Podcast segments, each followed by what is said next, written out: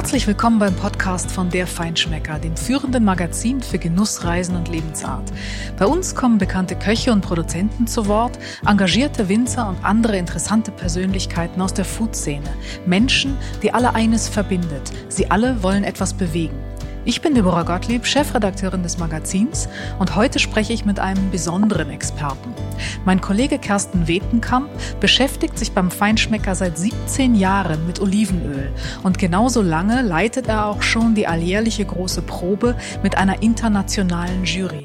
Mit ihr verkostet und bewertet er jedes Jahr mehrere hundert verschiedene Öle und wählt die besten aus. Er stellt das Siegeröl dieses Jahres vor und erzählt, wer besonders gut abgeschnitten hat. Er verrät, woran man gutes Olivenöl erkennt und wozu man es am besten isst. Und er schildert die Machenschaften der Ölmafia.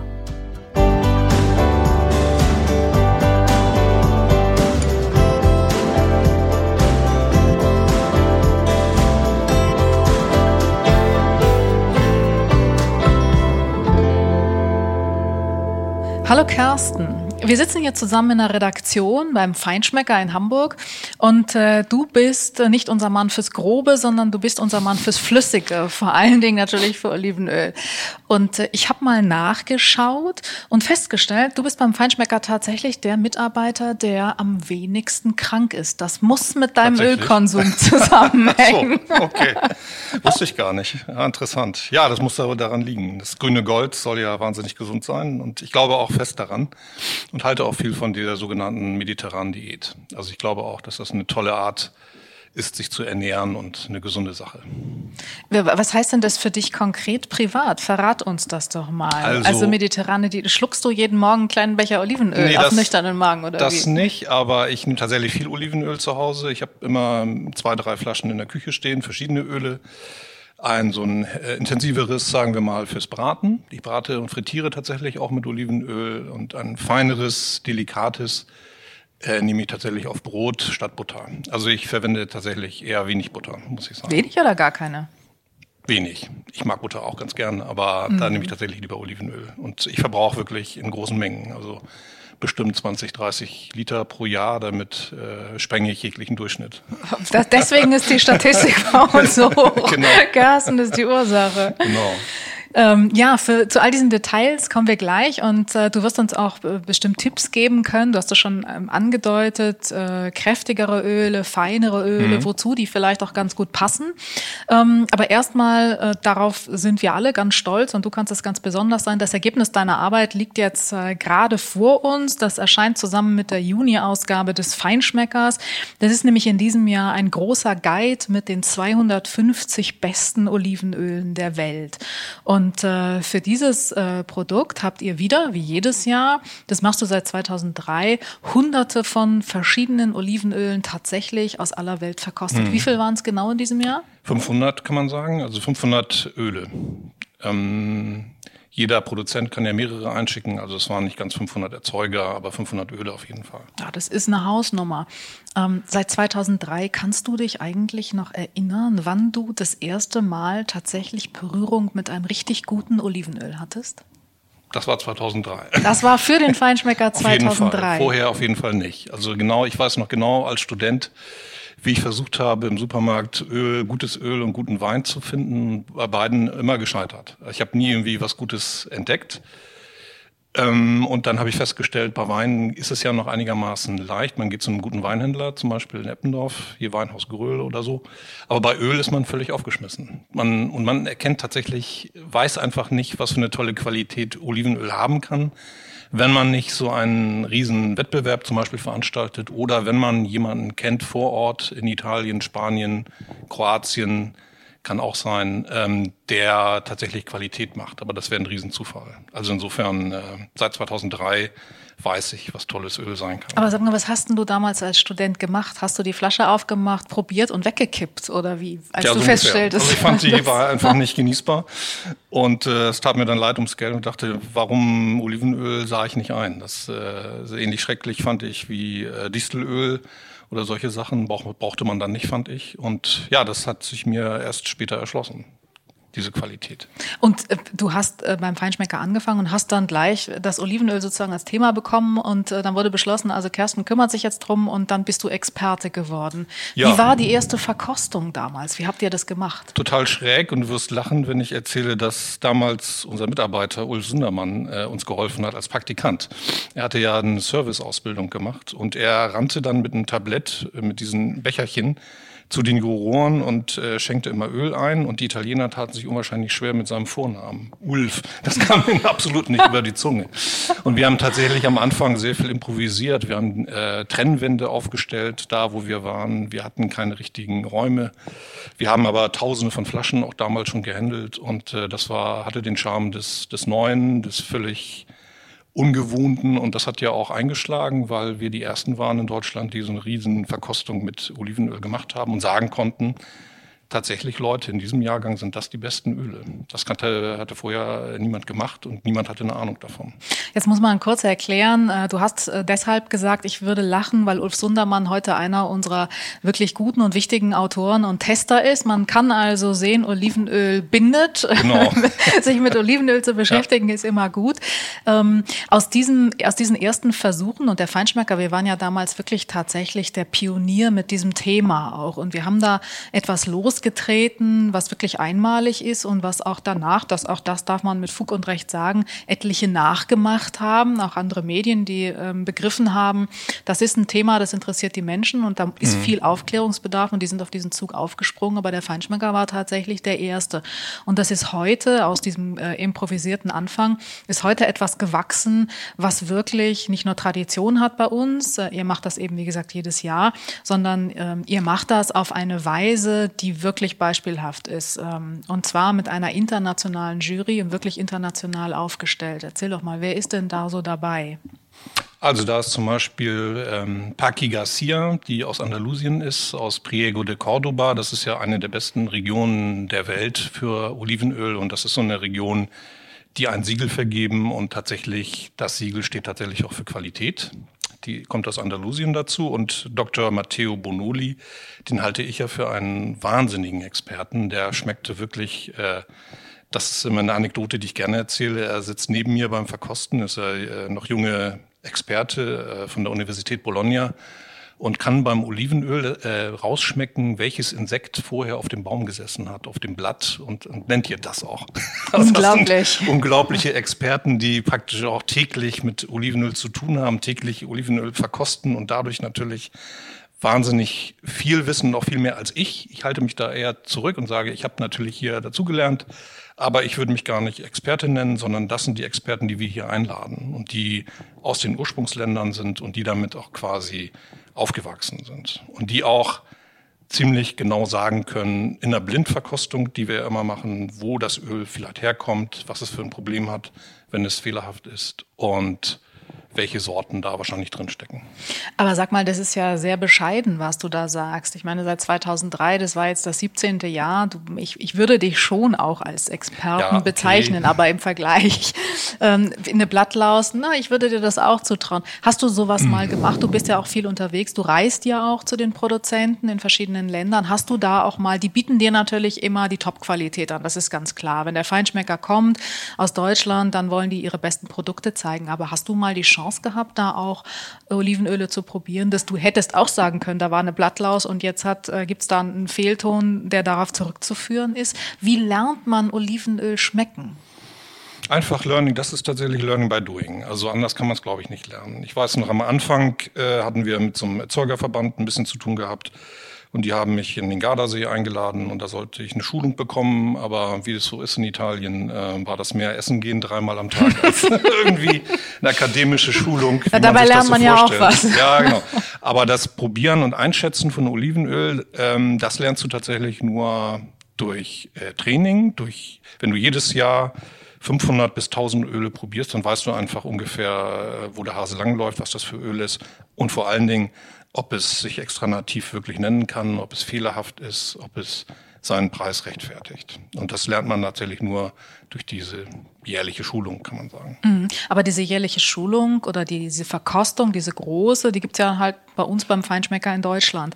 Ähm, ja. für, Wei für, für Weinbau, für Sommeliers gibt's Ausbildungsinstitute. Das gibt's ja in dem Maße in Italien ein bisschen, aber sonst eigentlich nicht, oder? Wie lernen die anderen Experten das? Sind das alles, kommen die alle aus Olivenbau, Bauern, äh, Dynastien und sind damit aufgewachsen?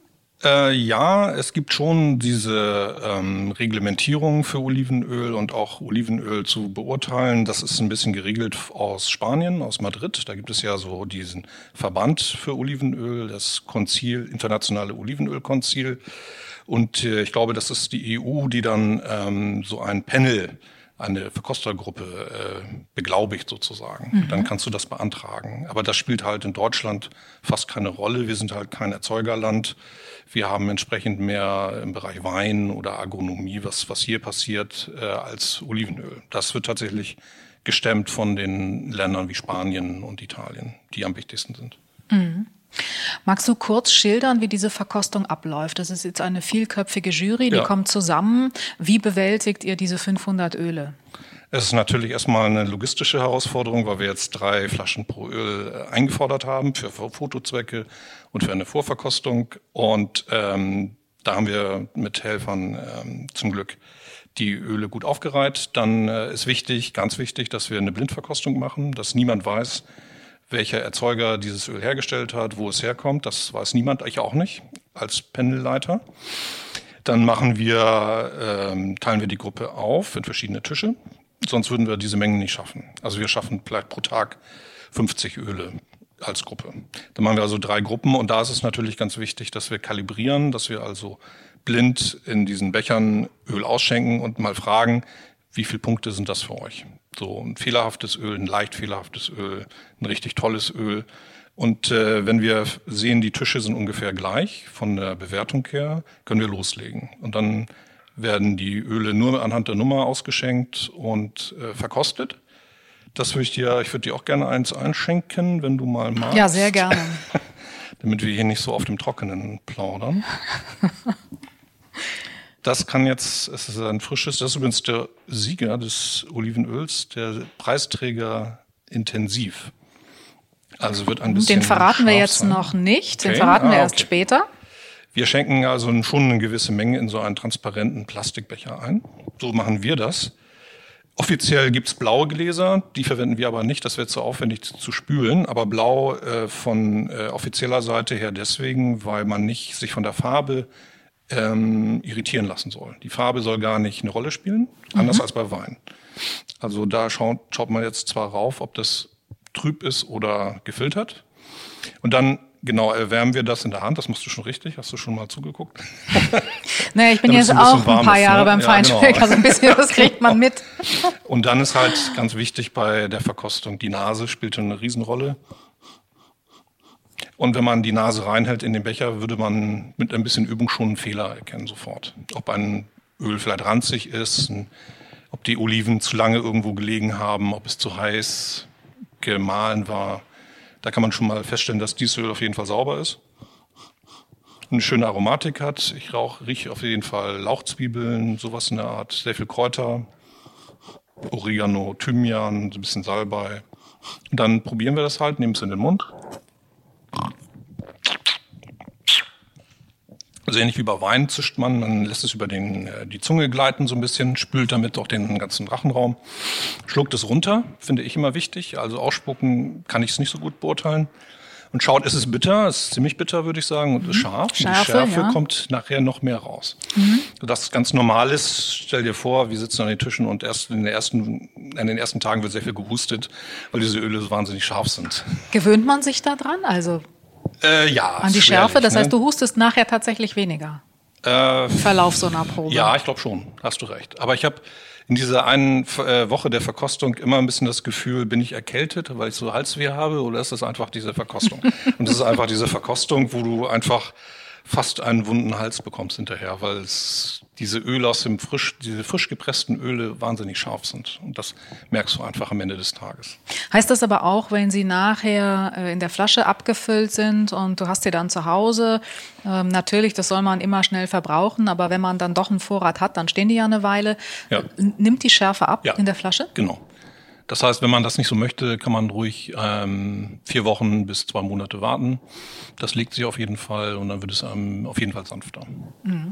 Was tut so, ihr denn in der Probe, wenn ihr da jetzt alle husten müsst? Ihr habt ja bestimmte Tricks, mit denen ihr euch so ein bisschen äh, behelft. So viel. Wir haben Wasser erlauben wir uns, mhm. ein bisschen Baguettebrot und maximal Apfelscheiben. Mehr dürfen wir nicht machen, mehr dürfen wir nicht zu uns nehmen. Weil die Säure das so neutralisiert. Ja, aber äh, orthodoxe Ölverkoster, würde ich sagen, ähm, verwenden gar nicht Äpfel, sondern äh, begnügen sich mit ein bisschen Wasser. Damit gar nichts den Geschmackseindruck irritieren soll. Mhm. Nun gibt es ja ähm, viele verschiedene Olivenölsorten und ähm, die sind auch regional unterschiedlich. Deswegen kannst du ähm, auch als Experte auch durchaus Olivenöle sozusagen verorten, geografisch. Also das, das kannst du schon erkennen, was jetzt äh, vom Gardasee kommt, vielleicht was aus der Toskana kommt oder woher auch immer. Kannst du vielleicht mal sagen, was, was so die gängigsten, es gibt ja sehr gängige Olivenölsorten und dann gibt es auch autochtone, also bestimmte, die wirklich nur zu bestimmten Regionen zuordnenbar sind. Was sind so die die gängigsten Sorten und wie kann man die im Geschmack unterscheiden? Ja, also da würde ich sagen, könnte man anfangen mit sehr milden Olivensorten. Das wäre der Gardasee zum Beispiel regional. Das sind immer sehr, sehr schöne Öle, leider sehr teuer. Das ist Casaliva meistens die Sorte und die hat eine schöne Aromatik, ist aber sehr wenig bitter. Das ist eher recht süß. Ein süßes Olivenöl, sehr beliebt natürlich. Ähm, dann hat man typischerweise die Toskana. Da hat man meistens eine Cuvée, einen Blend aus drei, vier verschiedenen Olivensorten. Da spielt die Tajasca eine wichtige Rolle, Lecchino, Moraiolo oder auch ungewöhnlichere Sorten wie Olivastra Seggianese. Daraus machen die Toskaner sehr schöne Blends und die schmecken äh, auffällig nach Apfel. Da hast du so eine Aromatik grüner Apfel, ein kleiner Bitterton von Walnuss und auch so ein bisschen Bananenschale, würde ich sagen. Das schmeckt so ganz typisch Toskana. Würde ich ein bisschen vollmundig sagen, würde ich rausschmecken, ob es aus der Toskana kommt oder nicht. Glaube ich dir aufs Wort, Kerstin. okay. Dann hast du Apulien, das, äh, das wird dann etwas aggressiver. Das sind Olivenöle, die tatsächlich fast nur aus der Coratina-Olive sind und sehr, sehr scharf sind. Also die sind sehr bitter ähm, und du schluckst es runter, es ist eine anhaltende Chili-Schärfe aber viele mögen das auch gerne. Dann äh, Sizilien ist auch noch sehr wichtig, äh, sehr markant. Das sind äh, Olivenöle, die sehr schön sind, finde ich, auch nicht so bitter sind und eine schöne Zitrusaromatik haben. Es ist sowohl blumig, äh, die Tonda Iblea ist da die typische Olivensorte und die hinterlässt ganz stark so den Eindruck von Zitronenschale, Orangenschale, sowas in der Art. Und dann hast du noch Spanien, da ist ganz wichtig Andalusien, äh, die wichtigste Olivensorte Picual die Picoal, äh, die immer besser geworden ist in den letzten Jahren und die hat eine klare Aromatik von der Tomate. Das ist dann grüne Tomate, reife Tomate, Tomatenrispe, Tomatenblätter, alles Mögliche, was mit der Tomate zusammenhängt. Und das kann man auch ganz gut erkennen. Das ist ein südspanisches Olivenöl, wenn du fast nur Tomate riechst. Ist das, äh, wenn, wenn die Blends, wenn du sagst, diese Blends haben eine Aromatik von, von Apfel häufig, ist es eigentlich einfacher, die Qualität auch äh, stabil zu halten, wenn du einen Blend hast? Ja, du bist ja ein bisschen Fall. weniger ja, abhängig genau. auch von äh, Klima und Genau, das liegt aber auch ein bisschen an der Historie der Toskana, weil die an sich kleine Parzellen immer nur haben und so terrassenförmig angelegt sind und dort seit Jahrhunderten äh, verschiedene Sorten immer angebaut haben. Und das ist so gewachsen, dass man da immer einen Blend herstellt, während das in Andalusien eben überhaupt nicht der Fall ist. Da hast du nur zwei, drei Sorten, während du in Italien ja auch schon hunderte von Olivensorten hast. Und das hilft den Bauern natürlich, äh, die Qualität auch in schlechten Jahren zu halten, was ja auch ein Problem geworden ist durch den Klimawandel. Es wird immer schwieriger, tolle Olivenöle jedes Jahr top herzustellen. Aber was sind eigentlich tolle Olivenöle? Du erkennst viel, du hast gesagt, du erkennst Fehler, Fehlnoten, Fehltöne und du erkennst ein gutes Olivenöl natürlich. Aber was macht ein gutes Olivenöl wirklich aus? Und da sind wir dann nachher auch, das ist dann der nächste Punkt äh, beim Thema Preis. Warum muss ein gutes Olivenöl einen bestimmten Preis haben? Ähm, Herstellung, Wachstumsbedingungen, ähm, der große Aufwand, der dahinter steckt. Was macht ein gutes Olivenöl wirklich gut? Ja, also für mich ist ein gutes Olivenöl wie dieses hier, muss einfach eine schöne Fruchtigkeit haben, es muss einfach nach Gras duften, muss, muss eine schöne Aromatik haben. Und bei billigen Olivenölen, sage ich mal aus dem Discounter, die vielleicht auch äh, eine Mischung sind, vielleicht gar, gar kein echtes Olivenöl sind, hast du diese Aromatik eben nicht. Im schlimmsten Fall riecht es neutral, wie neutrales Öl. Und neutrales Öl, was auch nach nichts aussehen würde, wäre ein raffiniertes Öl, was ja verboten ist. Du brauchst also eigentlich bei jedem guten Olivenöl diesen ersten äh, Eindruck äh, im Duft, im Bukett von Gras. So ein bisschen geschnittenes Gras. Es kann dann Tomate sein, äh, Kräuter, Rauke, Artischocke, alles Mögliche. Und da finde ich, die schönsten Öle sind dann eben harmonisch, auch vom Geschmack her. Das muss dann eben ein tolles Bukett haben, aber auch kräftigen Geschmack sein. Und es muss sauber sein und es muss komplex sein. Dann hast du eigentlich nicht, äh, nicht viel andere Kriterien als beim tollen Wein. Und der Wein hat ja auch seinen Preis. Das stimmt, aber es gibt einen äh, großen Unterschied. Du kannst beim Wein äh, im Keller noch ja, arbeiten stimmt. und das kannst stimmt. du beim Olivenöl stimmt. nicht. Deswegen, Absolut.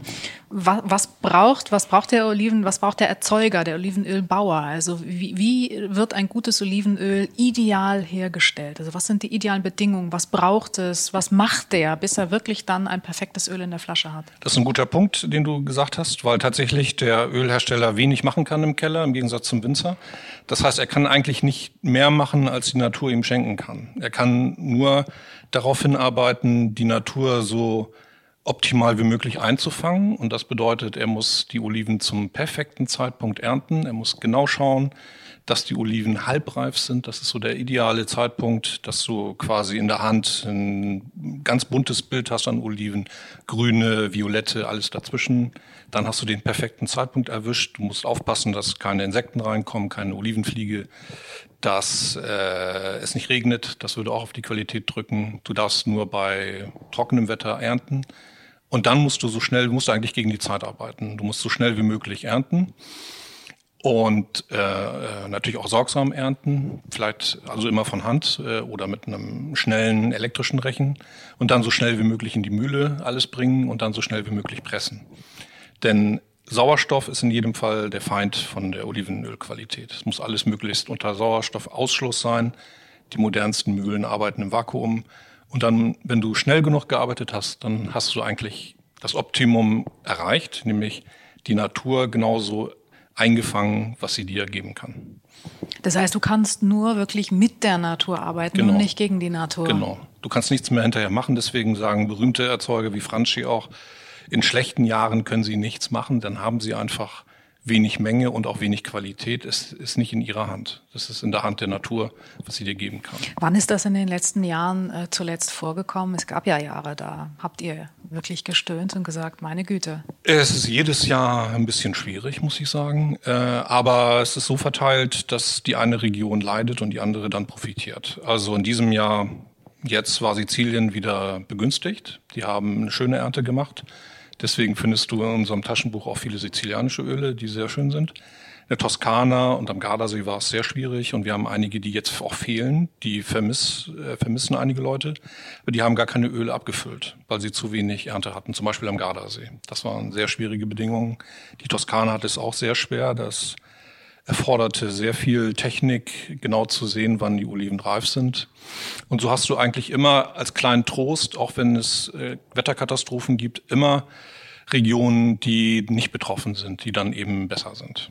Das ist für den Verbraucher und den Kunden, für uns ist das gut, aber für den genau. Erzeuger ist es eine Katastrophe, weil genau. dem fällt tatsächlich eine ganze Ernte aus. Ja, genau, das ist sehr, sehr schwierig und da gibt es auch keine Patentlösung, genauso wie es schwierig ist durch warme Winter in Griechenland die Olivenfliege, der schlimmste Schädling für den Olivenbaum, da tolle Bedingungen leider vorfindet und die wenig machen können. Der Winzer kann immer noch, wenn er vielleicht auch keine gute Qualität beim großen Gewächs hat, ähm, aber immer noch mit anderen Rebsorten vielleicht was retten. Der Olivenbauer ähm, kann dann, hat dann keine Chance. Nee, genau. Du kannst im Keller nichts mehr ausrichten. Mhm. Das. Wenn du, du hast jetzt so ein bisschen beschrieben, ähm, den Aufwand auch, was es eigentlich bedeutet, bis so ein gutes Öl dann in der Flasche ist, was alles dahinter steckt. Das erklärt natürlich auch, warum es äh, im Handel, vor allen Dingen auch in, in Discountern oder in Supermärkten, äh, kein Olivenöl äh, pro Flasche für vier Euro geben kann. Das geht einfach nicht, weil das würde sich nie im Leben rechnen für den Erzeuger. Wenn du jetzt ähm, sagen müsstest oder festlegen müsstest als Kriterium oder als ein Kriterium, Kriterium, an dem man schon mal ein bisschen ein Indiz ablesen kann, ist das jetzt auf keinen Fall oder ein gutes oder ein besseres oder ein schlechtes Olivenöl. Was würdest du sagen, wie viel muss so eine Flasche hier mindestens kosten, damit man sie sich überhaupt angucken sollte? Naja, das liegt natürlich auch am Herz, äh, Herstellungsland. Ein, am teuersten sind eigentlich italienische Olivenöle. Die findest du aber auch am meisten im Markt. Deswegen ist da immer das Problem der Transparenz ob das Olivenöl wirklich aus Italien kommt oder vielleicht ein Verschnitt ist aus Nordafrika. Das kann ja auch leider oft der Fall sein. Das große also da Thema muss, Fälschung, das musst du genau. auch gleich unbedingt noch okay. erklären. Für ein italienisches Olivenöl im halben Liter musst du eigentlich mindestens 10 Euro rechnen. Das würde ich sagen, ist die Spanne 10 bis 20 Euro. Bei unseren tollen Olivenölen, die, sind, die meisten sind bei 15 Euro zu haben. Mhm. Griechische sind einfach günstiger, die sind auch günstiger in der Herstellung, äh, liegen aber auch, denke ich mal, bei 10 Euro ungefähr pro halb Liter und die spanischen auch. Weil die auch in der Breite noch nicht so das Renommee haben und das Image haben wie die italienischen Erzeuger? Ja, es liegt auch daran, natürlich, Marketing mhm. auch. Ähm, so wie die sich verkaufen, da haben die Spanier die Italiener immer beneidet auch, die mhm. sich ja da sehr gut vermarkten konnten. Aber es ist auch so, dass die Oliven in Spanien Südspanien etwas günstiger geerntet werden können. Da mhm. sind äh, Flächen, äh, nicht solche Terrassen, nicht solche Hügellandschaften wie in der Toskana und da ist es einfach wahnsinnig mühsam für den Olivenbauern, die Oliven abzuernten und am Gardasee ist es so teuer, weil du da öfter Frost hast und dadurch einfach wenig Menge. Du hast nicht so viel Menge wie in Spanien. Mhm. Nun ist der Preis einer Flasche im Handel ja nicht ein Garant für gute Qualität. Es gibt auch teure Öle, ja, genau, die, ja. wie du schon angedeutet hast, vielleicht auch sogar eine Fälschung sind. Ähm, das erklärst du gleich. Aber ganz wichtig, und das muss man auch immer wieder erklären, ähm, wie erkenne ich denn nun an der Flasche, ob es ähm, aller Wahrscheinlichkeit eine gute Qualität ist? Ich kann die im Laden ja nicht aufmachen und dran riechen, um am Geruch äh, halt zu erkennen, dass es in Ordnung ist. Es gibt ja bestimmte Indizien auf den Etiketten, an denen ich manche Dinge ablesen kann. Zum Beispiel. Also man kann sehen, ob es ein Siegel hat, zum Beispiel von der EU, dann hast du eine gewisse Gewähr, dass es auch tatsächlich aus der Gegend kommt. Wenn der Erzeuger genannt ist, finde ich das ein Minimalkriterium, eigentlich genau wie bei Wein. Man müsste eigentlich dieselben Kriterien anlegen. Es wäre auch toll, wenn der Erzeuger hinten äh, den Jahrgang draufschreibt, wann die Oliven geerntet wurden. Das würde für mich einen super Eindruck machen, wenn man tatsächlich Klarheit hat. Sage ich immer, je transparenter, desto besser eigentlich der Eindruck. Ne? Aber tatsächlich kannst du durch den Blick auf die Flasche leider nicht die Qualität erkennen. Du müsstest die tatsächlich ehrlich gesagt kaufen, zu Hause probieren oder idealerweise bei einem Ölhändler aufmachen und ein bisschen Probeschluck probieren. Man kann einfach nicht so wirklich sagen, es ist ein tolles Öl, es sei denn, die sind bei uns veröffentlicht und du hast den Guide als Richtschnur. Das schon. Wollte ich gerade sagen. Also manche Händler bieten natürlich mal so auch Proben an, aber du brauchst eben die Expertise und eine äh, kompetente Empfehlung, wie sie es zum Beispiel bei uns beim Feinschmecker eben auch gibt. Jetzt in äh, deinem Olivenöl-Guide mit den 250 besten Ölen oder eben natürlich äh, auch dieses Jahr wieder direkt bei uns im Feinschmecker-Shop. Da kann man die Öle auch bestellen. Ähm, du hast eben das Thema Fälschung schon gestreift. Äh, Olivenöl ist ja, äh, es hat fast mafiöse Strukturen, oder? Ja, Der Markt? Ja. Es wird auch immer wieder gesagt, dass Olivenöl das am meisten betrogene äh, Lebensmittel sozusagen ist. Und ich fürchte, das stimmt auch.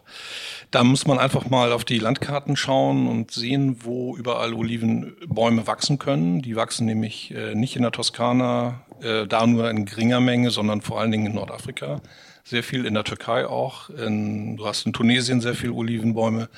Aber wo findest du die im Handel? ich äh, stolpere nicht über tunesische Olivenöle und auch nicht über marokkanische oder türkische, sondern das sind alles komischerweise italienische. Und da muss man sich schon die äh, Frage stellen, wieso sind jetzt so viele italienische Oliven, womöglich mehr als erzeugt wird offiziell, wird als italienisches Öl verkauft. Das sind alles Marketinggeschichten. Und äh, wir hören natürlich von den Erzeugern auch, dass die Agenten aus Italien, sogar Spanien, äh, durch von Griechenland bis Marokko unterwegs sind, um dort Öl zu kaufen und als italienisches zu verkaufen. Da muss man einfach skeptisch sein. Wie ich sage, je mehr auf der Flasche steht über den Erzeuger, wenn man wirklich erfährt, wo die Olivenbäume stehen, dann kann man sich ja einigermaßen sicher sein, dass es auch tatsächlich herkommt. Aber alles, was mit Goldfolie verpackt ist, was ein Fantasieetikett hat, eine Nonna, eine Großmutter womöglich, einen Leiter und äh, alles romantische Bilder drauf, wäre ich höchst skeptisch, weil das ist alles Quatsch und ist einfach Marketing und da steckt vielleicht doch die Ölmafia dahinter. Mhm. Leider. Ja. Sag mal zum aktuellen Jahrgang, jetzt das Ergebnis eurer Probe. Jetzt enthüllen wir das Geheimnis. Äh, ah, so. Eines hm, der Sieger. Okay. Es gibt ja immer mehrere Sieger, wenn man, wenn man so will, weil ihr in verschiedenen Kategorien auch urteilt. Genau. Genau. Jetzt haben wir hier den Sieger in der Königsklasse, wenn du so willst. Das ist äh, die Kategorie intensivfruchtig. Und das freut mich auch. Es ist jedes Jahr natürlich überraschend, wer hier gewinnt. Das ist jetzt wieder Almazaras de la Subetica. Die kennen wir als sehr gute Erzeuger aus Andalusien. Und ich war persönlich dort. Das finde ich natürlich auch mal schön, wenn ich die kenne, die dann gewinnen. Und das ist eine besondere Geschichte, weil die ähm, eine Riesengenossenschaft sind in der Region Cordoba. 4000 äh, Mitglieder haben und 15.000 Hektar Land und daraus nur eine winzige Menge an diesem Topöl herstellen. Und der Chef dieser Genossenschaft, Herr Nieto, den habe ich getroffen und ähm, der hat mir gesagt, er hat Italien besucht, die besten italienischen Öle mal probiert und war hintenübergefallen, wie toll die sind und er wollte genau so ein Öl machen. Und das ist ihm ja jetzt wirklich gelungen. Er hat jetzt viele Italiener überrundet und das Rincon della Subetica nennt sich das. Ähm, Subetica sind die Hügel dort, die Hügellandschaft. Und das ist ein super Öl geworden, ist eben auch nicht so aufdringlich, nicht so äh, monodimensional, sondern tatsächlich schön vielschichtig, finde ich sehr kräuterig, mhm. angenehm mhm. vom Geschmack her ist so Everybody's Darling geworden in diesem Jahr. Und das freut mich für ihn. Ja, aber trotzdem Raffinesse. Also es ist nicht ja. so, äh, no, nicht so vordergründig. Das stimmt. Genau. Hast du ihn selber angerufen und ihm Nee, noch erzählt? gar nicht. Wir haben uns ja sehr äh, bedeckt gehalten und abgewartet. Aber ich glaube, ab heute oder ab morgen kann man allen Gewinnern offiziell gratulieren. Und das möchte ich natürlich dann noch machen. Da musst du unbedingt erzählen, wie er reagiert. Ja, genau, mache ich dann. Ja, ja, ja, klar. Das ist ein intensivfruchtiges, es ist ja. wirklich ein sehr schönes. Jetzt habe ich noch mal probiert und jetzt hätte ich fast doch auch ein bisschen husten müssen, weil ich habe jetzt einen größeren ja, Schluck ist genommen. Ist auf jeden Fall scharf, ja. Äh, kein Problem, Hat eine ist ganz richtig klar. schöne ja. Schärfe. Ja. Ähm, wozu verwendest du das äh, am besten? Also so ein Öl, wenn es toll ist, wenn es bei uns gewinnt, das würde ich tatsächlich nicht erhitzen. Das wäre dann doch zu schade. Also da würde ich einfachere Öle nehmen für die Pfanne, sondern das die Vielschichtigkeit dieser Aromatik, das kommt am schönsten einfach pur raus auf dem Brot, auf dem einfachen Weißbrot. Ähm, natürlich kann man das auch aufs, äh, zum Salat genießen, aber ich würde es immer kalt verwenden, denn äh, das wäre tatsächlich schade. Mhm. Und äh, die anderen Kategorien, ein mittelfruchtiges? Ja, das, äh, die Verwendung ist eigentlich bei denen allen gleich. Mhm. Nur die mittelfruchtigen und die leichtfruchtigen sind natürlich etwas milder, schmecken nicht so bitter, sind auch etwas süßer. Sodass ich bei mir zu Hause zum Beispiel schaue, wenn wir Gäste haben, wer mag äh, bestimmt nicht bittere Sachen, der mhm. kriegt dann zum Beispiel eher das leichtfruchtige Olivenöl, ähm, das sich dann zum Beispiel bei Desserts gut tut oder bei Eis oder bei Mozzarella-Käse, solche Sachen. Genau, also du hast ja schon genau. bestimmte Lebensmittel oder Speisen, Fisch auch, gegrillter Fisch oder verschiedene Dinge. Zu nochmal sagen, was so ideale Paarungen sind? Genau, also bei intensivem Olivenöl würde ich tatsächlich zu, das könnte man zu Fisch gut genießen, zum Wolfsbarsch, zum auch gerne zum Fleisch, wenn man es gegrillt vom Grill nimmt, so eine schöne, schönes Tagliata ein Rindersteak, dann kann man es damit beträufeln, nochmal ähm, dazu genießen. Auch ein Salat würde das sehr gut begleiten. Die milden und leichtfruchtigen Öle würde ich tatsächlich zu Desserts mal probieren, auch mal zu Obst. Das sind auch neue Ideen, dass man mal so einen Mandarinsalat macht, da Olivenöl mal dran, dazu probiert. Ähm, Käse passt immer wunderbar und äh, jegliche Art von Vinaigrette. Das ist auch immer ganz schön. Mandarinsalat klingt, klingt großartig. Was machst denn du da noch rein außer Olivenöl? Ein Klassiker ist ja zum Beispiel Orangensalat mit Fenchel. Mm, Sowas genau. kann man immer sehr schön machen. Äh, man kann es einfach ausprobieren, verschiedene Zutaten. Mm. So, und jetzt Hand aufs Herz, Kersten. Hast du auch schon eigene Olivenbäume? Planst nee, du deinen Ausstieg als ein, Olivenölerzeuger? Ein kümmerliches Bäumchen auf der Terrasse in Hamburg, aber mehr habe ich leider nicht. Und da sieht es schlecht aus im Augenblick mit den Oliven. Aber wer weiß, Kersten, ja. vielleicht äh, ist das ja doch noch sozusagen der Plan für deine Lebensarbeit. Schön wäre Abends für deine Nachfeinschmeckerzeit. Am besten Olivenhain mit Meerblick in Sizilien, das könnte ich mir natürlich sehr gut vorstellen. Genau. Vielen Dank, Carsten. Das war ganz informativ äh, und spannend. Gerne. Und äh, du bleibst weiter am Ball, unser ja. Olivenölexperte und nächstes Jahr die neue große Verkostung. Genau, machen wir. Ich freue mich schon drauf. Danke, Carsten.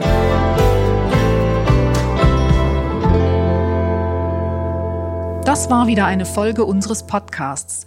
Die Siegeröle des diesjährigen Tests gibt es in unserem Shop auf feinschmecker.de. Allerdings, kleiner Tipp, sollte sich beeilen, wer noch welche haben möchte. Die Nachfrage ist in diesem Jahr nämlich besonders groß.